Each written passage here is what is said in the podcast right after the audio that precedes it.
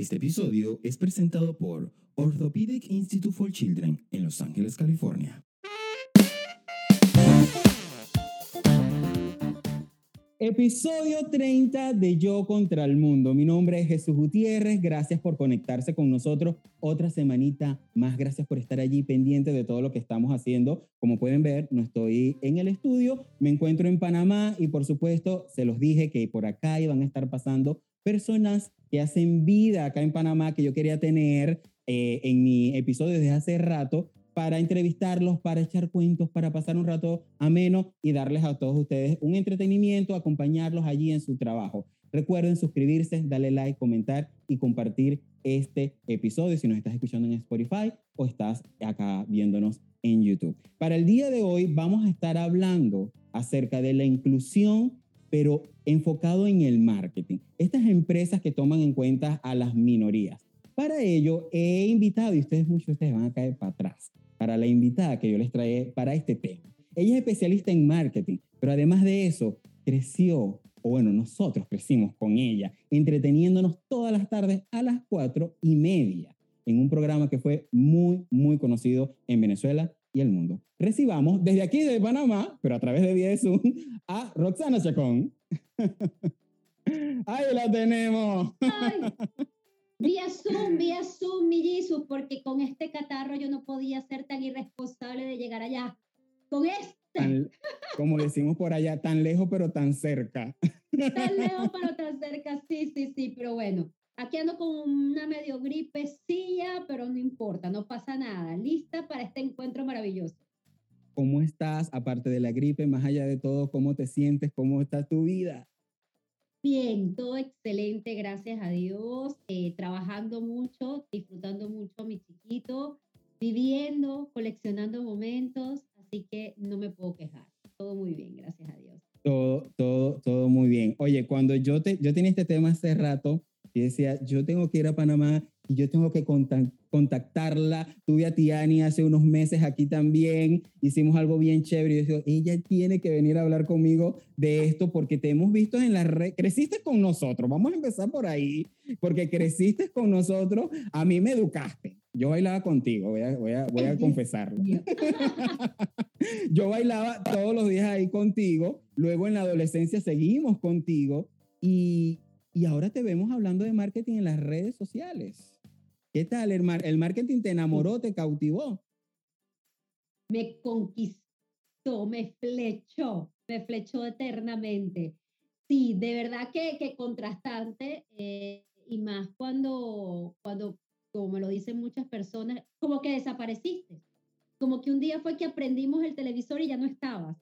Eh, fue, fue muy, sí, quizás fue muy abrupto, pero como siempre digo, fue, eh, mi salida de la televisión estaba escrita desde el día que entré. Se sabía que yo tenía que, era un compromiso con mis padres, el sacar una carrera universitaria. Así que eso venía, ¿no? Sí. Y bueno, fue, fue el marketing lo que, lo que logró cautivarme y pues sí, desde el 2004 estoy enfocada full en las marcas y, y los últimos años sobre todo en el tema de experiencia y fidelización de clientes. ¿Estás aquí en Panamá desde hace cuánto? 15 años. ¡Wow! ¿Qué tal Panamá? ¿Te ha tratado bien? Mira, la verdad que yo Bien. no tengo queja absoluta. A mí, yo digo que estoy afortunada porque tengo dos países, dos casas. Eh, he sido, tenido momentos eh, muy hermosos acá. Mi familia la construí aquí. Así que yo tengo de Panamá la mejor aceptación y yo digo, Venezuela es Venezuela y, y siempre obviamente es mi país, es mi tierra, eh, es mi ADN, es lo que, lo que yo le digo a la gente. Sí. Esto es como cuando uno se casa, que se va de la casa de papá y de mamá y se va para otro lado. Bueno, Ujú. Venezuela es esa casa de papá y mamá, pero Exacto. bueno, me casé y me Y fui a otra casa, pero Sí. la casa de papá y mamá es la casa de papá y mamá donde sabes que, que siempre te van a recibir. Y Aparte.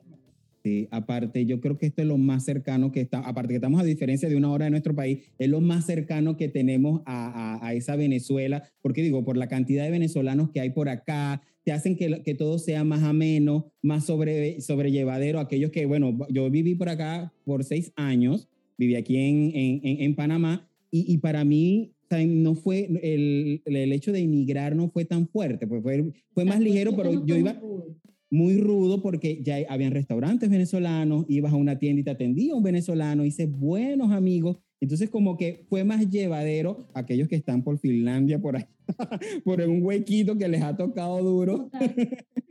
Para nosotros, y, y, obviamente a mí también me enamoró Panamá, y yo siempre lo digo después de ir a los carnavales, más aún. yo se me iba a los carnavales durante seis a las tablas durante ah, seis años. Oh, sí. Épicos, épicos esos carnavales.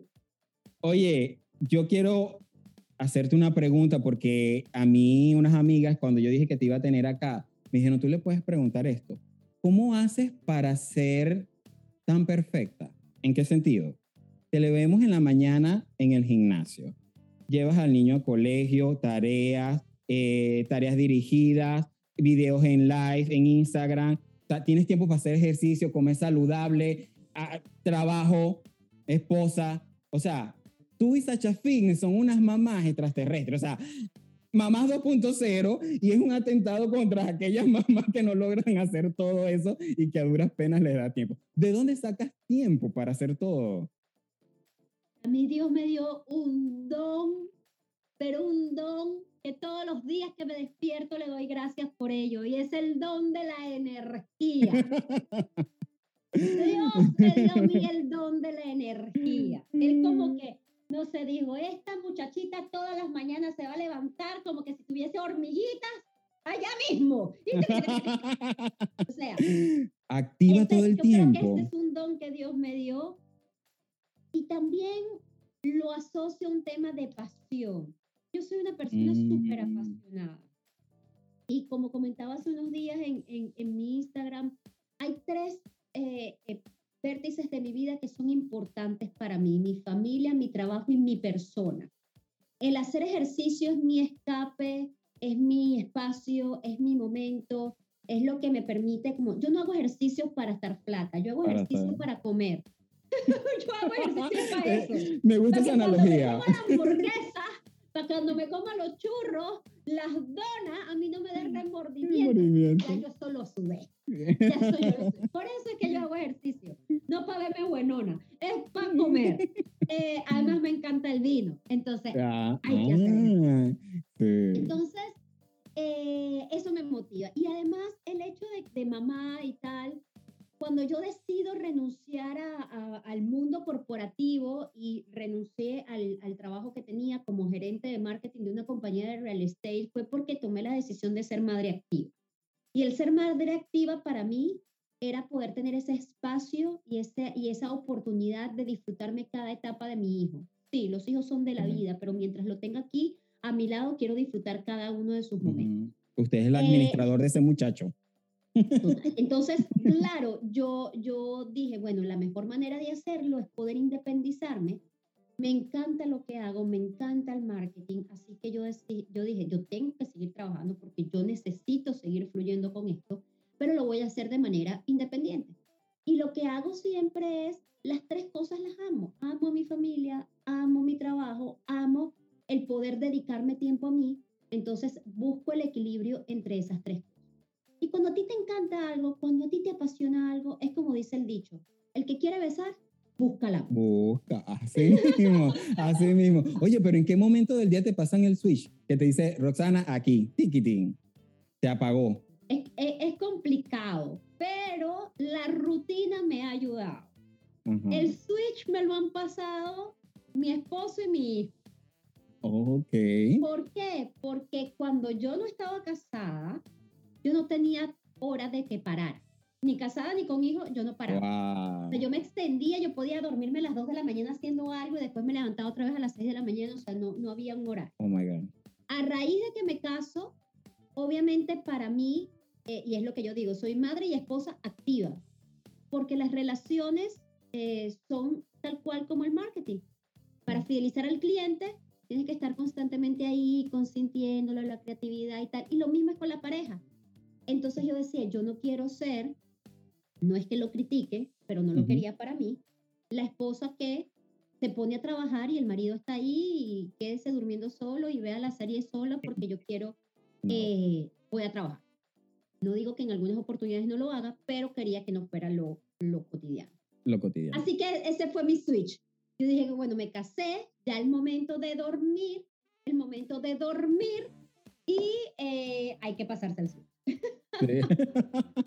Así que digamos que mi esposo y mi hijo son los que me han pasado el switch. Y con el trabajo ahora, cuando de repente mi esposo está volando, claro, el switch me lo pasa porque hay que jugar con el bebé, hay que compartir con el bebé, hay que ver televisión con el bebé. Entonces, mis dos hombres son los que me han ayudado a pasarme el switch. Oye, de todo lo que te vemos hacer, ¿hay algo nuevo que te gustaría aprender? Que tú dices, mira, eh, esto me sonríe desde hace mucho tiempo, pero no lo he aprendido y me gustaría aprenderlo. Bailar flamenco. Sí. Yo, yo, soy una bailadora de flamenco frustrada. Tomé clases hace muchos, muchos años, eh, como en el, en el, como en el 2005 puede ser, tomé algunas clases eh, de flamenco, no recuerdo ahorita la, la, la reina, creo que era la escuela que quedaba ahí o queda, en el Centro Comercial San Ignacio, porque yo era coordinadora de promociones y eventos del, del San Ignacio, así que yo terminaba el trabajo, iba, bailoteaba un ratico y me iba para mi casa. Eh, pero bueno, por trabajo, el vuelco que dio mi vida, no, no lo continué, pero sí, el flamenco es algo que me encantaría bailar. Mira tú, mira tú, está, chévere. ¿Te gusta, o sea, ahorita con el tema de las redes sociales y el, alcance, y, el alcance que ahora estamos de ustedes, que en su momento representaron una cultura en Venezuela, en Latinoamérica, que fue un bululú enorme, ya has hablado de, de esto en, en tus redes, pero ¿tienes algún problema cuando alguien te dice, mira, es que quiero hablar del Club de los Tigritos y no de marketing? O tú dices, mira, háblame de las dos cosas porque las dos cosas me gustan, o no hay ningún problema de un balance entre una y la otra. Me gusta siempre poder hacer un balance entre una cosa y la otra. Eh, yo siento que definitivamente el Club de los Tigritos es un tatuaje que tengo en mi piel y todo mi paso de la televisión ha sido una bendición en mi vida. Eh, y de hecho, eh, eh, lo, lo, lo, sigo disfrutando hoy, por hoy, y creo que hasta más. En este momento como que tengo mayor conciencia de lo que era ese fenómeno o lo que fue ese fenómeno, lo entiendo mucho más. Pero sí me gusta poder que la gente entienda la evolución, ¿no? De, de la Roxana, de esa Roxana artista a lo que tengo hoy para ofrecer, no solamente desde, desde el punto de vista del marketing, sino que siento que ahora uso otros medios para comunicar y uso otros medios para poder aportar lo que soy. En algún momento aporté entretenimiento, en este momento aporto conocimientos y también experiencias personales que de pronto le pueda servir a la gente para y lo que, nos entretiene. y que nos entretiene. Yo me entretengo también. Ahí en las redes sociales. No, no. Sí me gusta tener que, que, que, se pueda, la gente pueda entender un poquito quién yo era y quién soy. Es que es inevitable, Roxana, no sentarte contigo a hablar y, y no hablar de Club de los Tigritos. Es inevitable. Yo trato de, o sea, yo, yo dije, tengo que preguntarle algo. Y se van a los 90. Total, total. Oye, eh, acá en Panamá, obviamente yo creo que cuando llegaste aquí no estaba este boom de, la, de, de las redes sociales, pero cuando empieza a ver a correr estos videos ¿Qué te decía la gente, tus amigos cercanos, tu esposo, la familia de tu esposo? esa gente que tal vez no tenía ni noción quién eras tú en Venezuela y ahora ven que si te saludan en la calle y qué pasa aquí, qué, qué, es todo esto, o sea, les, les impactó.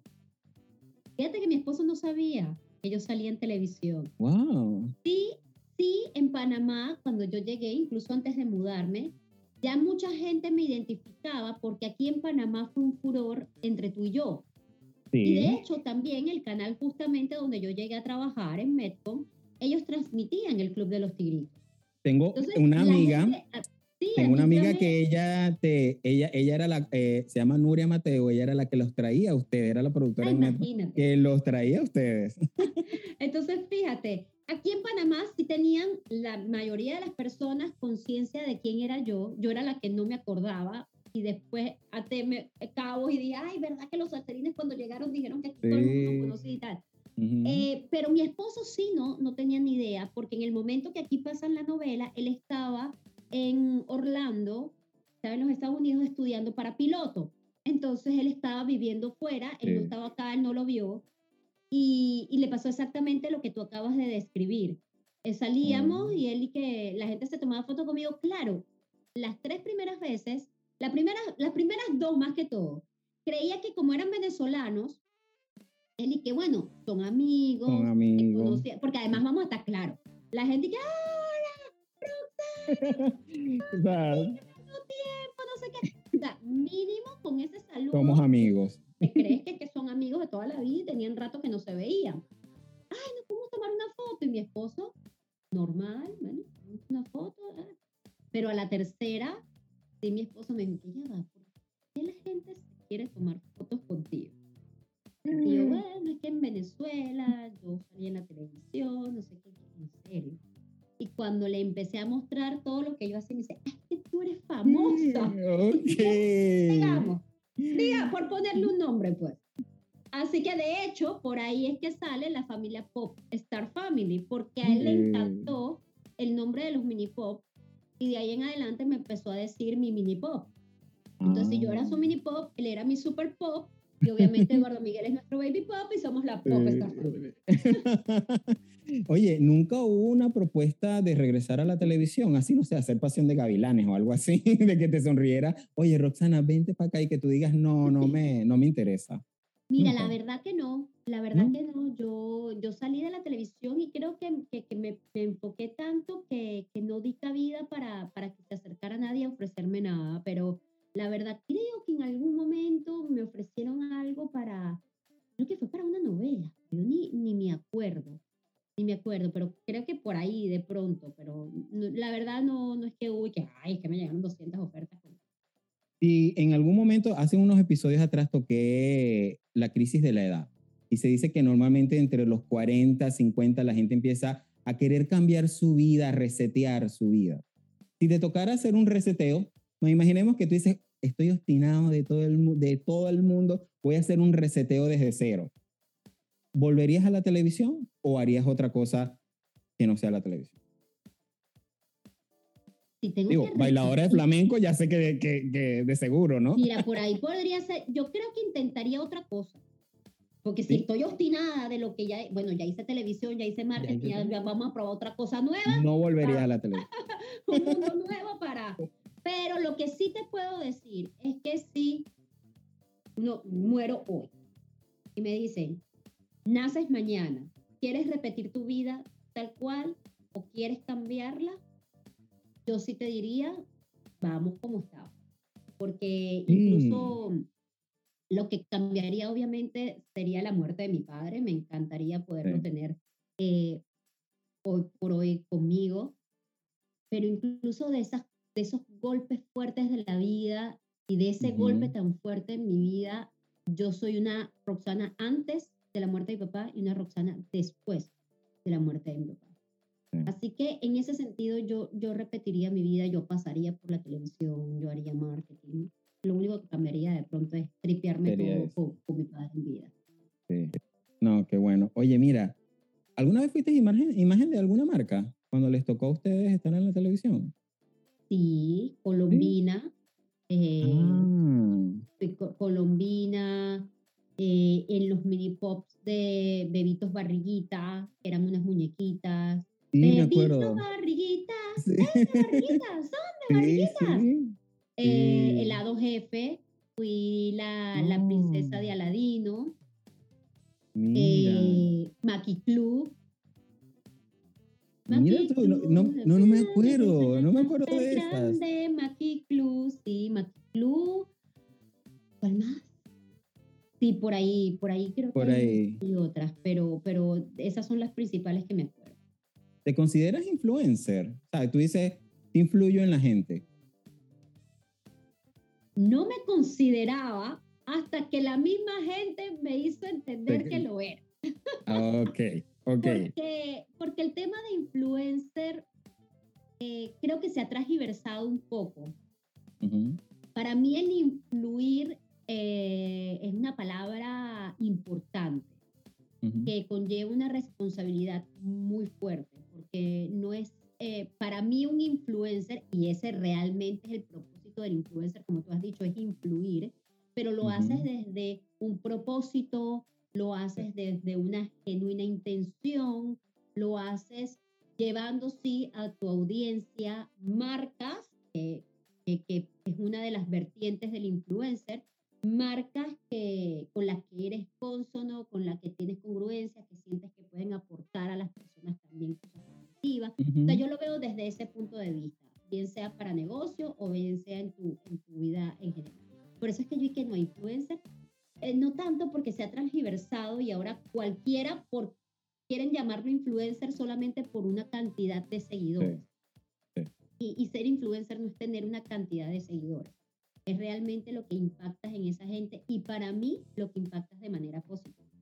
Pero a pesar de que yo no me consideraba influencer, eh, muchas veces la gente me presenta y me dice, tú que eres influencer o Roxana que es una gran influencer o te queremos para esta campaña porque eres una influencia latina. No, y sobre todo que y sobre todo que inspira, porque el hecho de, de, de, verte en las mañanas, yo también yo creo que ahí va la influencia. Cuando te vemos en la mañana con esa energía y tú sabes, y uno te ve y yo digo, yo también y me, y me contagia, me río. Yo creo que cuando tú haces un chiste, haces un TikTok que te vemos también haciendo TikTok y tú le causas una risa a una persona que tal vez estaba triste, ya, eso, ya ahí lograste el objetivo de transmitir y de ser influencer, ¿me entiendes? Hay algo que forma parte de ti y yo quiero preguntarte, ¿en qué momento te diste cuenta que tu boca sería tu sello personal y tu icono? Lo vemos pegado allá en esa pared, lo hemos visto en franela, lo vemos en tu teléfono, en un forrito del teléfono, lo vemos en una taza, en una bufanda o sea, primero, ¿en qué momento te diste cuenta, oye, cuando la gente vea una boca, va a pensar en mí? Fue, fue casual, fue casual. Y, y fue ya de adulta, creo. Por eso es que te digo, yo creo que de adulta es que empecé a entender como muchas cosas de mi pasado. Porque muchas veces de chica, la gente como que de repente me veía y cuando me sonreía decían, ¡ay, si eres tú! Estaba confundida, pero mm. apenas te reíste, ya está. ¡Ay, sí, es Roxanita! Por la sonrisa te reconocí. pero mm. claro, a mí me decían esa cosa, Jesús, Camite yo ni por cerca de eso, ¿no? Eh, y después ya de grande también lo que me pasaba, y ya más hacia adolescente, es que empezaban, de hecho mis padres me ayudaron para evitar, para, para que no me pegara tanto ese bullying, de, me empezaban a decir bocona, eh, me comparaban con el, con el cantante Aerosmith. Eh, entonces, eh, mi mamá y mi papá siempre que eras una vez una niña pegada a una boca, porque pues sabían que por mi boca por ahí iba a venir un chalequeo. Y como que empecé a, a, aceptar mi boca, que confieso en algún momento, yo dije que, ay, rollo en la boca y me dicen bocona y me comparan aquí, que no sé qué, tal. Y después mi papá y mi mamá también me mostraban, pero mira, las misas se pintan por fuera para que por vean la boca más grande. Más grande. Eso, porque tú tienes la boca ya grande. y ya, yo creo que de hace, ¿qué? Como uno, mira, el, internet está como que a veces se va y se viene, ¿ah? Ahí veo, ahí veo que, que se pixela un poco la imagen. No, se enfoquen en la imagen. No, si nos está escuchando. Y yo creo que ya de, de, de, adulta, obviamente, con todo este tema del marketing, ya cuando empiezo a crear esta marca personal de una manera más estratégica, dije, la boca es mi sello. La boca soy yo. O sea, mi boca habla, mi boca expresa y además mi sonrisa es mi mayor escudo. Si me siento medio triste, venga la sonrisa para subir el ánimo. Si estoy contenta, la sonrisa para el ánimo. Alguien que me mira feo, la sonrisa para bajarle esa intensidad de mirar. Entonces dije, este va a ser mi sello como marca personal. Antes que se me olvide, y solo con un sí y un no, ¿tienes haters?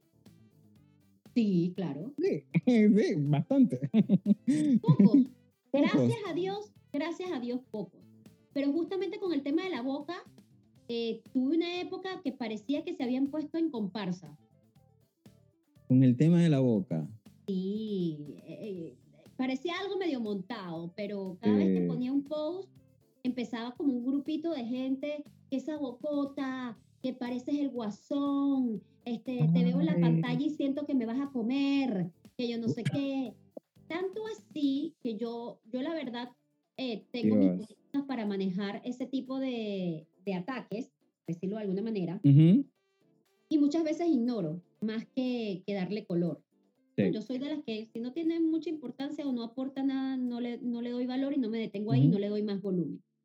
Sí. Pero era como que tan intenso y agarré y saqué un post, recuerdo clarito, un post con, los, con todos los tipos de, con todos los guasón que, habían, que han existido desde que empezó Batman hasta ahorita. Entonces hice un collage de todos los guasón y me Y de puse a mí. tú. Y entonces dije que, pues sí, ya no lo puedo ocultar más. Soy la hermana perdida del El guasón. Esto es lo que hay. Le y me revertiste. Me encanta cómo sí. soy. Y sí, soy la hermana perdida del guasón. Y ya de ahí. acabó. Y ahí paró el chalequeo. eh, ya no dijeron más nada y, y- y ya se fue nosotros que generamos contenido, eh, porque es importante tener este tipo de sello, porque es importante como marca eh, que yo pueda tener ahorita, no sé, si este, este es mi sello del perrito, supongamos un ejemplo, porque es importa- importante tenerlo. Vemos que varios influencers, por ejemplo, tenemos a Manuel Rob que hace Lilian, tiene un turbante, entonces ya tú ves un turbante y tú dices, este es Manuel. O sea, veo una boca, este es Roxana. ¿Por qué es importante tener ese sello? Por la asociación, la conexión. Eso, eso forma parte de eh, los pilares de los love brands, de estas marcas que empiezan a generar un sello para que puedan trascender en el tiempo. Entonces siempre es, Mm. y por eso es tan clave que sea algo que realmente identifique a la marca y que si vas a escoger un icono, el logo, lo que sea, y por eso siempre mi recomendación es, el tema del branding no es cosa menor. No es que agarras Wix, Mm. por decir alguna herramienta, y te armas un, o un Canva y te haces un logo ahí. No, dale un No. tiempo, dedícale un espacio, que tenga una razón, que tenga un propósito y que transmita lo que es la marca, porque desde ahí ya estás comunicando. Es cierto, es cierto. Oye, eh, yo quiero hacerte un jueguito en esta parte de, del- del episodio, a ver qué está. Ya me demostraste que tienes buena memoria. Me demostraste por ahí que tienes buena memoria. Yo tengo por acá 10 publicidades venezolanas, ¿verdad? Yo te voy a dar una frase de la canción, del jingle, de una frase de, de lo que se decía en la marca, en esa publicidad. Tú la, o terminas la frase o me dices la marca que consideras o crees que es. ok. Más o menos. Sí, sí, vamos a probar con el primero. Estoy clara, lo que no sé si voy a atinar. Bueno, vamos a ver, vamos a ver. A ver. Puede pasar con confianza. Va a verme limpiecita como un sol. Soy yo. Me aseo con limpiador de cosetas más. Ahí está, ahí está. ¿Viste? Así es, así, así va, así va. Ven, comparte y disfruta. Navidad de Rose. Ajá. Por el aroma, yo lo sé. Cama de América, el mejor café. Ahí está, ahí está. Voy creciendo sano y fuerte y me mojo y no pasa nada y me ayuda a no enfermarme si hace frío. Sigue el juego. Emulsión de Scott, sano y fuerte, crece. Te iba a decir Scott. No me acordaba la canción, pero por lo que decía el jingle, te iba a decir que era Scott. Yo no canto, así que estoy haciendo el intento. O sea, no me vayan a, a- a cancelar. a cancelar por- porque no canto. Ok, parece golosina, pero tiene vitamina. ¡Obo Maltina! Ajá. Yo, mira, yo se le he dicho esto a varias gente y yo pienso que no van a atinar y todo el mundo atina. Yo pensé que esa era la más difícil. además del tubito así, Sí. Saliendo. Dame más pichirre. Palmerita. No, era en ese mismo tono. Un niñito le decía al otro, dame más pichirre. ¿No era? No, No. palmerita era si te comes una, te las comes todas.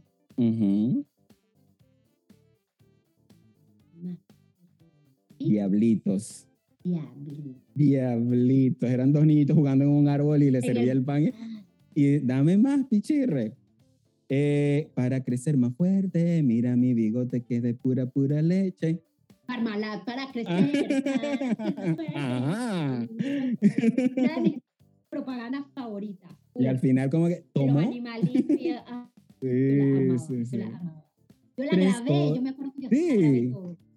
Tres colores en la forma de encerar porque es total. Total, más, limpiador más, no. No, ¿Más? no, no, Avanzan, tampoco, está cerca. Vinolí. No, era Cruz Verde. ¿Te acuerdas que eran tres chicas? Me acuerdo Tres. del comercial, sí, que, la, Eh. que- sí, me acuerdo del comercial. pero no Voy, el aliado de tu digestión y buen provecho. ¿Qué marca? aliado de tu digestión. Mm, No. Pestal. Ay, caramba. Sí, que lo- que en una me hizo Rafucho el maracucho. Sí, me fui lejos, me fui lejos. Aquí está una que está fácil, esta última, la última. Tener un seguro y no necesitarlo que necesitarlo y no tenerlo. Es famosísima. Sí, Gilberto Correa. Ajá, esa es la siga. de- Ajá, eh, ¿cuál era? Gilberto Correa. Me acuerdo claramente el comercial, no me acuerdo la marca. Multinacional de seguros. seguros. Siempre te responde. No era Siempre- ah, sí, es- ese era el eslogan, siempre te responde. Remonté, está, remonté, está. remonté, No. el eslogan. La ovomaltina me, me, me quedé frío porque dije, le voy a poner esta porque esta no, la va, no, la, no se va a recordar. Y mira que sí, mira que sí. Roxana, estas son publicidades que nos han, mira, las estamos recordando y que están en, en la memoria esa cancioncita, ese sello. ¿Cómo ha cambiado la manera de hacer publicidad en estos tiempos, ahorita con las redes sociales, el TikTok y todo, a comparación de estas que acabamos de, de mencionar? Ha sido una evolución, una evolución propia de, de las nuevas generaciones y, y de todo lo que va generando el ser humano en su genialidad. Las redes sociales, en mi concepto, llegaron a complementar y a ayudarnos más para hacer mejor las cosas.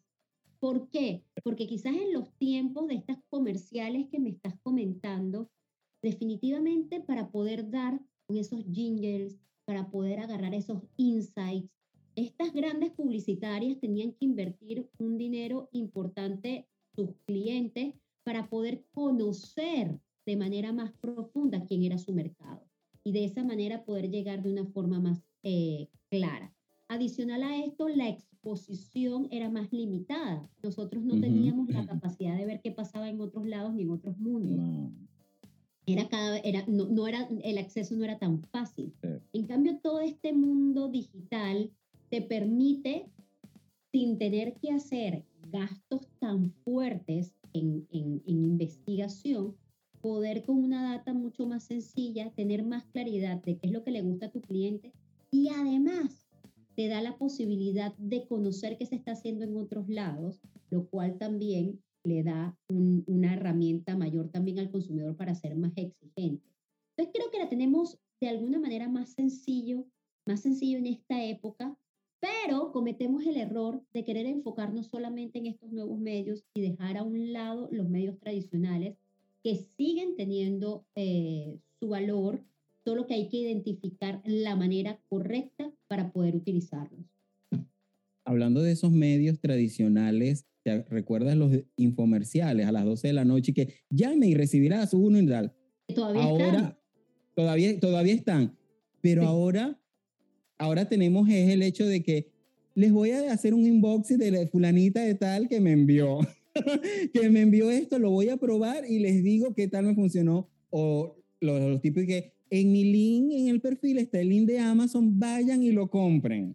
¿Cómo Sí, ha es como el cambiado? product placement. O sea, el product Ujú. placement era antes como que te lo ponían ahí medio disfrazado y tal, y ahora pues forma parte del- de, de- de lo que haces en las obras de teatro. Sí. Incluso el cliente es mencionado dentro de la misma trama de la obra, en Ujú. películas. Este, Sí. Vemos que, eh, eh, como, como dicen en el, en el caso de, de la película de Tom Hanks de El Náufrago, que dice que esa es la propaganda más larga de FedEx, porque todas las películas con el tema de FedEx. Sí, Sí, yo creo que, que evolucionó la, la forma y la manera, pero, pero sigue, ahorita tenemos una gran oportunidad de seguir haciendo las cosas mejor que incluso antes.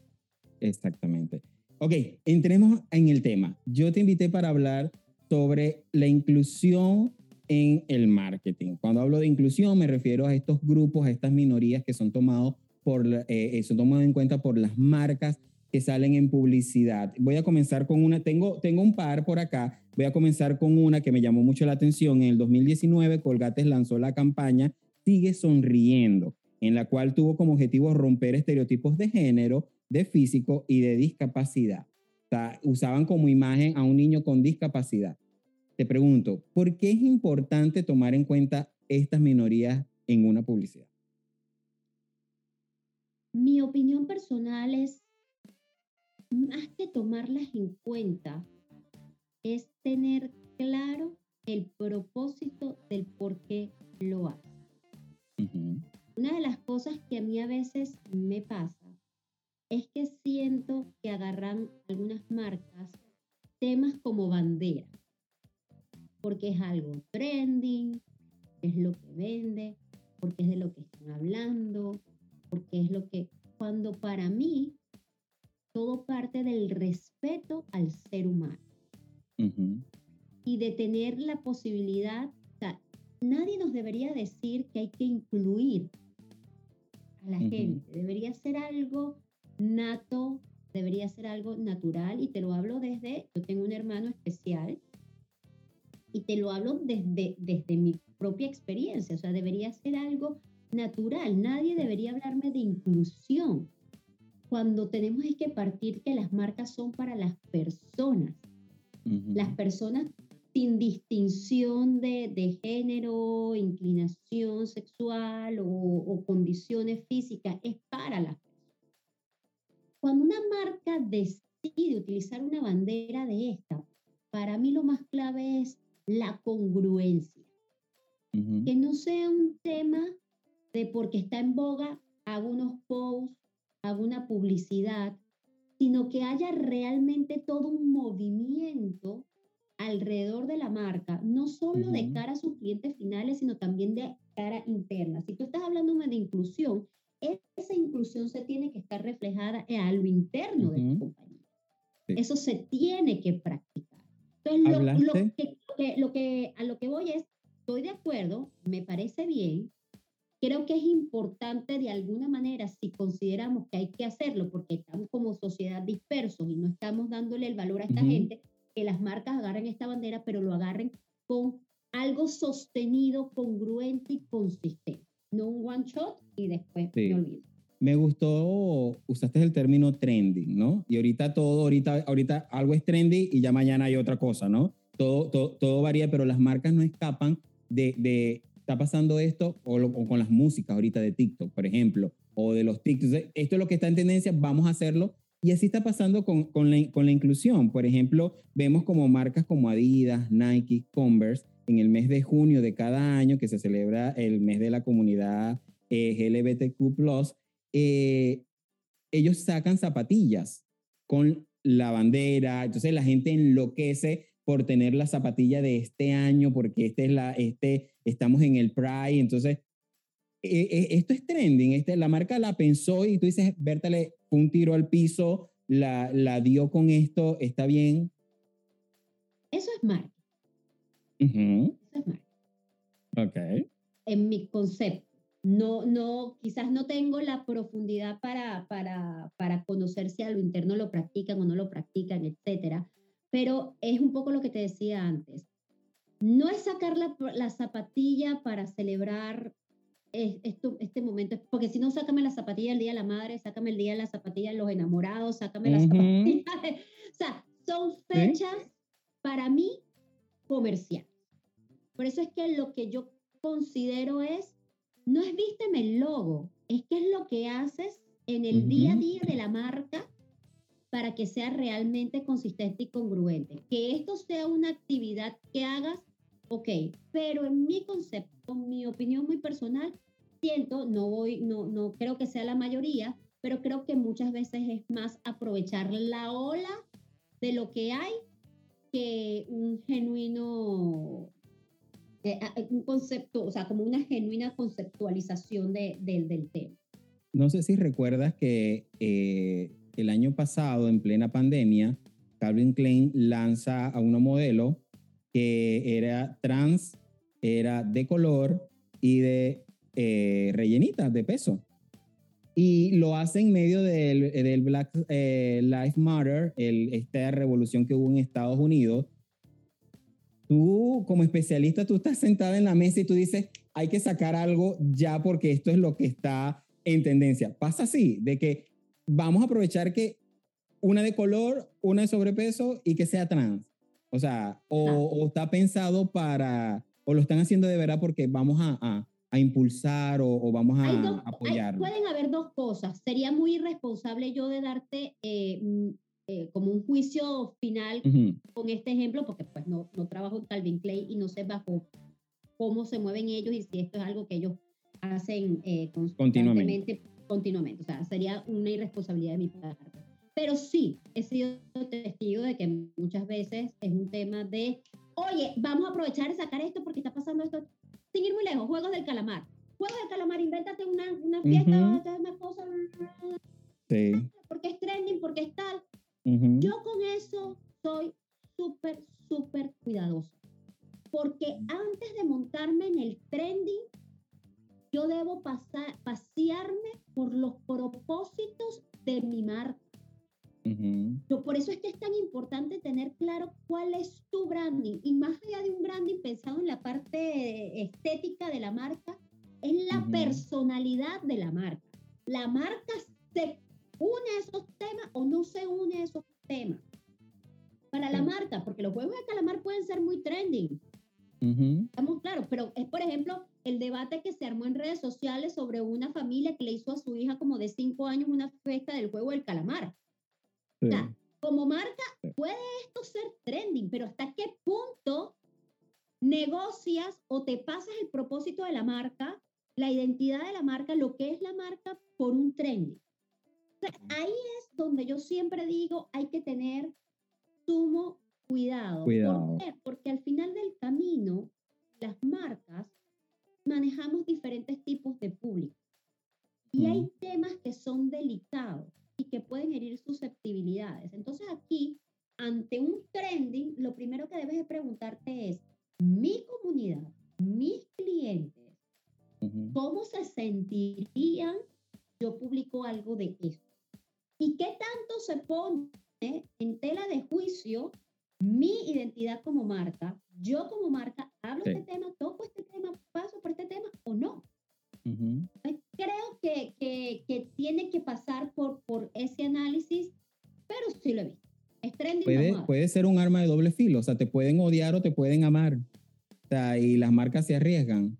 Claro. con esta chica fue un boom. Con el caso de Calvin Klein en Estados Unidos, yo que estoy en Boston, un boom. O sea, y en plena, y en plenas protestas por, por lo que pasó, o sea, todo el mundo estaba... Es igual que el tema que pasa ahorita con, con lo de Residente y que le dijo a, a J Balvin. Balvin. Qué casualidad que eh, viene Residente y dice todo esto, mm. viene J Balvin, armó este bululú con Grammy, justo para el periodo del lanzamiento de su canción y sale, entonces cuando empieza uno que está en este mundo, uno que está en este mundo, entonces uno empieza como a atar caos y uno dice, aquí hay algo que, aquí hay algo. que no sé, como que no me cuadra. Igual está pasando con la última canción de él. La canción es un desastre, eh, con el respeto de los que les encanta J, J Balvin, eh,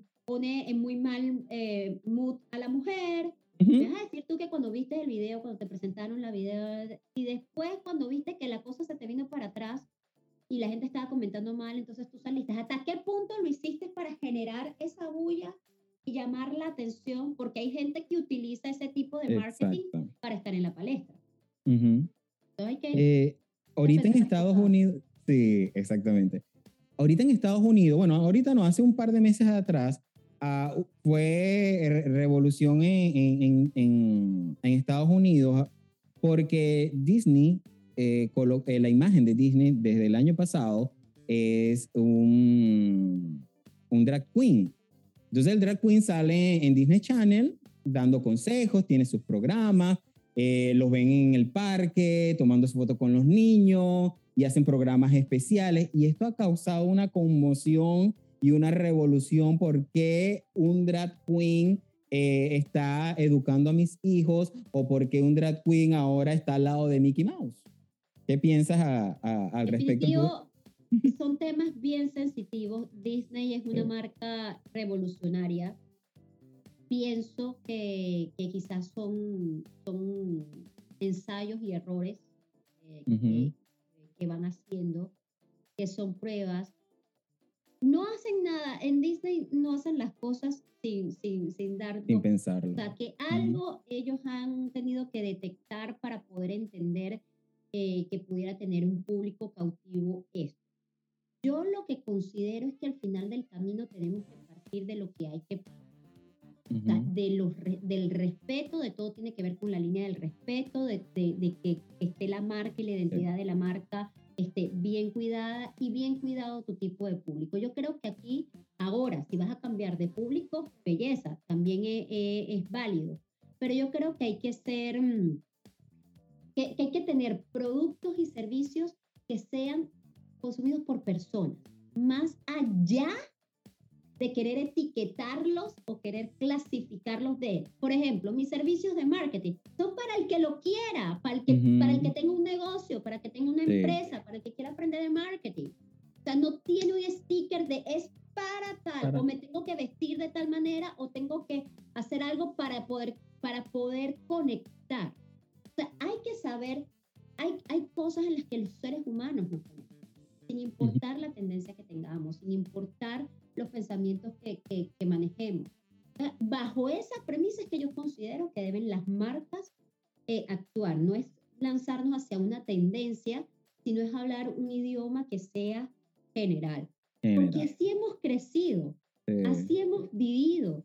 Pero bueno, muchas veces en el marketing se hacen este tipo de cosas para, pues, eh, Llamar la atención, captar. ventas Mírenme. generar mayores ventas y, y- y Sí. captar atención. Es como de repente vemos también que comentabas de, de Calvin Klein, también ellos sacaron una publicidad muy revolucionaria de una chica morena con toda la axila llena de pelo. Sí, sí, sí. Entonces, sí. bueno, de pronto esa publicidad en un país latinoamericano es, ¡ah, qué horror, qué feo! Pero bueno, de pronto en un país europeo Ujú. es completamente normal. Entonces, por eso es que Sí. incluso las grandes marcas tropicalizan su comunicación dependiendo del país, porque aquí lo importante es que puedas conectar con tu público objetivo. Así es. Entonces, esa, esa es la relevancia. Fíjate que hay una marca que a mí me parece que está haciendo las cosas súper bien, que es la marca Dove.